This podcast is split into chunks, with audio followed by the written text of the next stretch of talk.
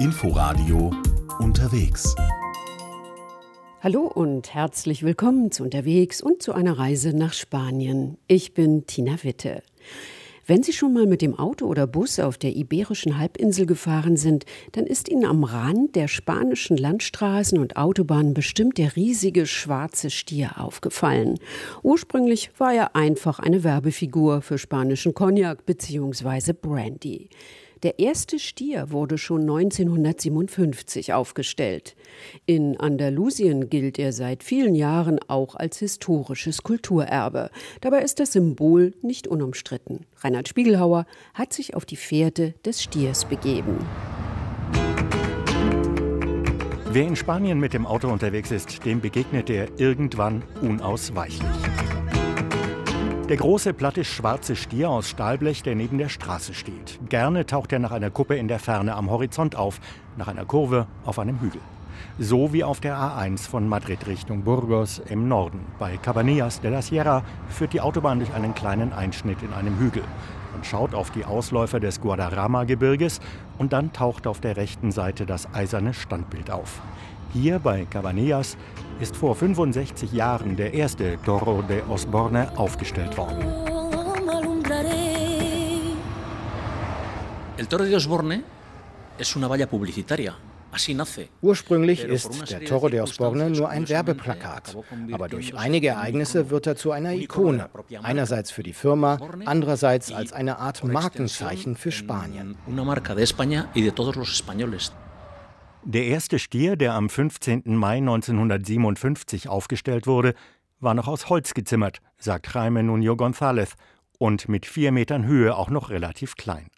Der Historiker beschäftigt sich seit langem mit dem Phänomen Toro de Osborne, das seinen Ursprung in einer Werbeidee hat. Nace como valla publicitaria de una marca de, de brandy, que es la marca de veterano. Geschaffen wurde er als Werbung für einen bestimmten Brandy, den Veterano, und sein Geburtsjahr ist 1956.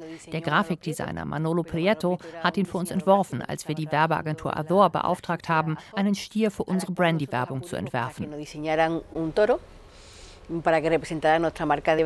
Carla Terry Osborne gehört zur sechsten Generation der Familie von Unternehmensgründer Thomas Osborne. Der Engländer hat das Unternehmen im 18. Jahrhundert im südspanischen Städtchen El Puerto de Santa Maria gegründet, einem der Eckpunkte des sogenannten Sherry-Dreiecks, aufgespannt zwischen Jerez de la Frontera, Sanlúcar de Barrameda und eben El Puerto de Santa Maria. Ursprünglich nur ein Weinhandel mit Schwerpunkt auf dem Export nach Großbritannien, entwickelte sich die spanische Bodega Osborne im Laufe der Zeit zu einem bedeutenden Produzenten von Sherry und Weinbrand. Carla Terry Osborne steht zwischen zweieinhalbtausend Liter fassenden Holzfässern in einer der Lagerhallen, einer der Bodegas des Familienunternehmens. Dank der dicken gemauerten Wände und des hohen Dachs, dank der kleinen Lüftungsöffnungen und des feuchten Bodens aus gestampfter Erde ist es kühl. Ein feiner Cognacduft zieht durch die Bodega, auch wenn der spanische Brandwein nicht so heißen darf. Veterano heißt der Brandy, für den der Stier Werbung machen soll. Cuando creamos ese toro era porque queríamos una imagen que tuviera mucha fuerza y el brandy en aquel entonces era más wir wollten etwas, das Kraft verkörpert, denn Brandy war damals ein Männergetränk. Heutzutage wird er natürlich von Frauen und Männern getrunken, aber damals zielte die Werbung eher auf Männer. Und wir wollten den starken, freien Stier von der Weide überall an die Straßen stellen. So wie die Stiere, die auf den Weiden meiner Familie stehen en el campo, como nosotros lo vemos también en los campos que tiene mi familia y tal. Ein Symbol der Männlichkeit für einen Männerbrandy. Das ist also der Ursprung der Silhouette mit den aufragenden Hörnern und dem ausgeprägten zwischen den Hinterbeinen hängenden Hoden. Der Silhouette, die viele Menschen aus dem Ausland heute als ein Markenzeichen Spaniens interpretieren. Die ersten Werbefiguren stellte man an überraschenden Stellen direkt neben den Straßen auf, mit einem flammend roten Veterano-Schriftzug auf dem Bauch. Ein PR-Volltreffer, der genau in die Zeit passte. Es gab aber früh auch Kritik. Die Werbeschilder würden die Autofahrer ablenken, ja sogar erschrecken. 1962 wurde ein Gesetz erlassen, dass Werbeplakate mindestens 20 Meter Abstand zur Fahrbahn haben müssten. Die Geburtsstunde des Osborne-Stiers, wie man ihn heute kennt. Nachdem er zuvor schon von vier auf sechs bis sieben Meter angewachsen war und wegen der Haltbarkeit aus Eisenblech statt Holz hergestellt wurde, wuchs er auf die 14 Meter Höhe an, die ihn heute noch unübersehbar machen. El tamaño era de 4 metros, de madera, luego de 6. Nosotros subimos a 14 metros, el doble. Y así es como va el toro cogiendo esa forma que tiene a día de hoy. So ist er bis heute geblieben, auch weil wir den Veterano-Schriftzug weggelassen haben. Dann konnte keiner mehr sagen, er sei ein Werbeplakat, er wurde einfach Teil der spanischen Landschaft. Zu Hochzeiten standen fast 500 schwarze Stiersilhouetten in der spanischen Landschaft, von Nord nach Süd, von West nach Ost. Gebaut wurden und werden sie alle in einer Schlosserei, nicht weit entfernt von der Osborne Bodega in El Puerto de Santa Maria. In alter Handwerkskunst von den Brüdern Felix und Pedro Prieto. Sie führen die Arbeit ihres Vaters fort und sind Neffen von Manolo Prieto, der das Design in den 50er Jahren entworfen hat. Der Stier ist sozusagen auch eine Familienangelegenheit. Eh, Manolo Pietro, el diseñador, era tío de mi padre. Manolo Prieto, der Designer, war ein Onkel meines Vaters. Wir haben noch die Originalschablonen aus dem Jahr 1957 aus Blech für den Holzstier. Die sind dann maßstäblich vergrößert worden für den 7-Meter-Stier und später für die 14-Meter-Variante. Alle diese Stiere sehen gleich aus. An einem Tor hängt ein Übersichtsplan, auf dem die einzelnen Teile des Stiers markiert und beschriftet sind. Die große Eisenfigur, zeigt Pedro anhand des Plans, ist tatsächlich eine Art Puzzle. Como es todo, aquí tenemos un pequeño planito donde tenemos hier haben wir einen Plan, auf dem alle Blechteile durchnummeriert sind. Es ist wie bei einem Puzzle für Kinder. Wir nehmen die Schablonen, schneiden die Bleche zurecht, kanten sie ab, bohren Löcher für später, wenn sie ans Gerüst geschraubt und geschweißt werden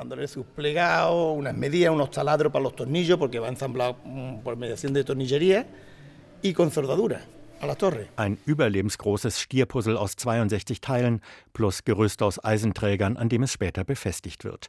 Mit kleinen Lastwagen gingen die Stierpuzzles in alle Ecken Spaniens, oft auf engen und steinigen Feldwegen an schwer zugängliche Orte neben der Straße. Die Grundbesitzer wurden anfangs auch in Naturalien bezahlt, Kisten voller Wein und Veterano Brandy. Auch in die Comarca, den Landkreis Los Monegros in der autonomen Gemeinschaft Aragon im Norden Spaniens, kam einer dieser Lastwagen und am Ortseingang einer 600-Seelen-Gemeinde steht bis heute ein Osborne-Stier, der sogar zur Filmberühmtheit geworden ist. Pues nos encontramos en Peñalba, en la carretera nacional 2, a su, caso, a su paso por Peñalba. Wir sind hier in Peñalba an der alten Nationalstraße N2 die seit ewigen Zeiten Madrid und Barcelona verbindet, über die viele Jahre lang der gesamte Schwerverkehr gegangen ist und die einen Mythos umweht. Und außerdem stehen wir vor einem anderen Mythos, dem Toro de Osborne, der auch ein Wahrzeichen ist, speziell an dieser Straße und von einem Film, der hier gedreht worden ist. Ja, dem Film von Bigas Luna, in dem der Stier eine zentrale Rolle für die Handlung spielt. Marcos Vaquer ist der Tourismusbeauftragte des Landkreises, der ein bisschen stolz auf seinen Stier ist. Er steht auf einem Hügel neben der Landstraße, die in einer langgezogenen Kurve zum Dorf hinunterführt. Die schwarze Stiersilhouette füllte das Werbeplakat für den Film des Regisseurs Bigas Luna komplett aus. Strategisch direkt unter dem Hoden platziert, eine junge Frau im knallroten Sommerkleid. Es war 1992 die erste Hauptrolle einer spanischen Schauspielerin, die seitdem längst Hollywood erobert hat. No me la podría terminar ahí dentro. No. Y además tengo novio y nos vamos a casar. ¿Y eso qué tiene que ver? Mucho. 30 Jahre ist es her, dass Penelope Cruz und Javier Bardem in Jamón Jamón spielten. 20 Jahre später haben sie geheiratet.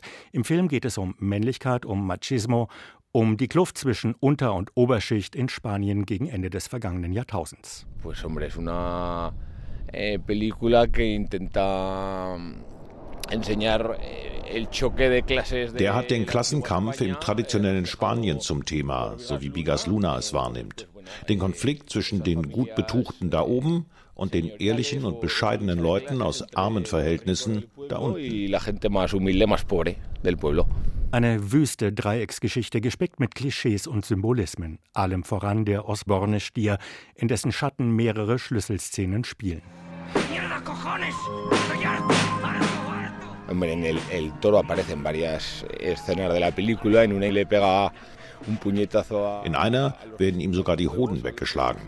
Das steht auch für das Ende des traditionellen, des alten Spaniens, das Bigas Luna in seinem Film zeigen will. Bigas Luna intentaba mostrar en la película.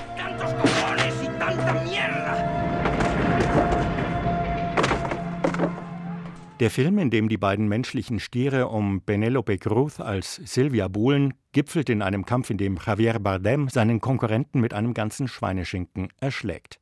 Regisseur Bigas Luna bekam für Ramon Ramon einen silbernen Löwen bei den Filmfestspielen von Venedig. Und der Osborne Stier ist vielleicht auch dank seines Films im Ausland zu einem Symbol für das Spanische geworden. Seine Symbolkraft zieht Menschen aus aller Welt an. Vielleicht auch, weil Filmemacherin und Kulturmanagerin Vicky Calavia 2018 eine markierte Route entwickelt hat, die an verschiedene Drehorte von Ramon Ramon führt. Zum Osborne-Stier, zum Stierkampfübungsplatz, zur Schinken-Lagerhalle, dem Ort des tödlichen Finales.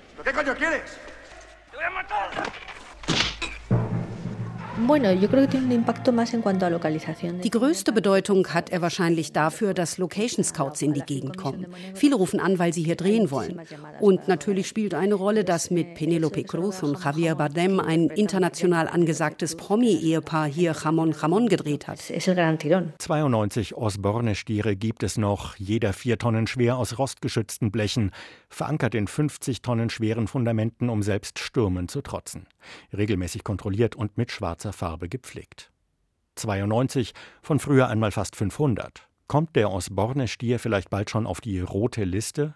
Unter Artenschutz steht er schon, irgendwie, sagt Historiker Jaime Nuño González. Hubo un momento, además, cuando el gobierno español obligó a quitar toda la publicidad de las Es gab diesen Punkt, an dem die spanische Regierung Werbung entlang der großen Straßen verbot. Das hat die Verbundenheit vieler mit dem Stier tatsächlich gestärkt. Der Streit ging 1987 los und hat zehn Jahre gedauert. Die Regionen Andalusien und Navarra setzten sich dafür ein, dass die Stiere bleiben sollten. Viele Gemeinden kämpften für ihren Stier. Der Streit ging durch mehrere Gerichtsinstanzen und 1997 entschied der oberste Gerichtshof in Andalusien, der Toro de Osborne ist mehr als eine Werbetafel. Er ist Bestandteil des kulturellen Erbes und darf stehen bleiben. Fue el momento cumbre quizás de la popularidad del, del toro de Osborne. Das war vielleicht der Höhepunkt der Popularität des Osborne-Stiers. Er wurde begnadigt, durfte an den Straßen stehen bleiben. Damals tauchte er wirklich überall auf, auf der spanischen Flagge, T-Shirts, als Gürtelschnalle und in Jamón, Jamón natürlich. Aber in den vergangenen Jahren hat die Popularität des Osborne-Stiers nachgelassen, sagt Historiker Jaime Nuño González. Vielleicht auch deswegen, vermutet er, weil das Unternehmen inzwischen recht entschieden auf seinen Markenrechten besteht obwohl die Stiere ja vor allem deshalb noch stehen, weil sie auch als Kulturgut gelten. Wir kämpfen schon immer dafür, dass er uns gehört. Er ist ein Stier, der einen Namen trägt. Viele andere möchten sich mit ihm schmücken, klagt Carla Terrios Borne. Jeder kopiert ihn. Es ist wie mit Louis Vuitton-Taschen und den China-Imitaten. Wir mussten anfangen, Lizenzen zu vergeben, damit wir keine Probleme wegen Fälschungen und Imitaten bekommen. Die Familie betreibt in ihrer Bodega einen eigenen Konsumtempel. Es gibt Verkostungen, Tapas, Wein, Sherry und natürlich den Veterano Brandy, dem die Welt die Stierikone verdankt. Und es gibt jede Menge offizielle Merchandising-Artikel mit dem Toro gegen Lizenzgebühren. Todo lo que veis aquí, tanto de cosas de niños pequeños, alles, was du hier siehst, von Kinderkleidung über Handtaschen bis zu Mänteln, sind lizenzierte Produkte. Wir haben sogar ein Bier und Olivenöl mit dem Stier drauf, auch Knabbereien, alles Mögliche, bis hin zu Notizbüchern. Alles von Lizenznehmern. Heute sehen Ausländer den Osborne-Stier viel mehr als Sinnbild für Spanien als die Spanier selbst, glaubt Jaime Nuño González. Wenn jemand auf der Autobahn nach Spanien kommt und am Horizont eine große schwarze Figur ohne jeden Text sieht, dann fragt er sich, was ist das denn? Ach, die Spanier mögen den Stierkampf. Es sieht aus wie eine öffentliche Kampagne und das verteilt über ganz Spanien. Die Beziehung zur spanischen Identität muss für Ausländer ganz logisch sein. esa identidad para los extranjeros está clarísima. Dazu passt die Geschichte des Familienunternehmens, gegründet im Herzen Andalusiens in El Puerto de Santa Maria von einem Engländer, für den zunächst der in Hamburg geborene Johann Nicolas Böhl von Faber die Geschäfte führte und dessen Tochter Aurora bald Firmengründer Thomas Osborne heiratete. So hat die spanische Ikone, der Toro de Osborne, auch deutsche Wurzeln. Irgendwie. Reinhard Spiegelhauer war auf der Fährte des spanischen Osborne-Stiers unterwegs. Sie können die Sendung auch in der ARD-Audiothek als Podcast abonnieren. Danke fürs Zuhören und bis nächste Woche. Am Mikrofon verabschiedet sich Tina Witte. RBB 24 Inforadio Podcast.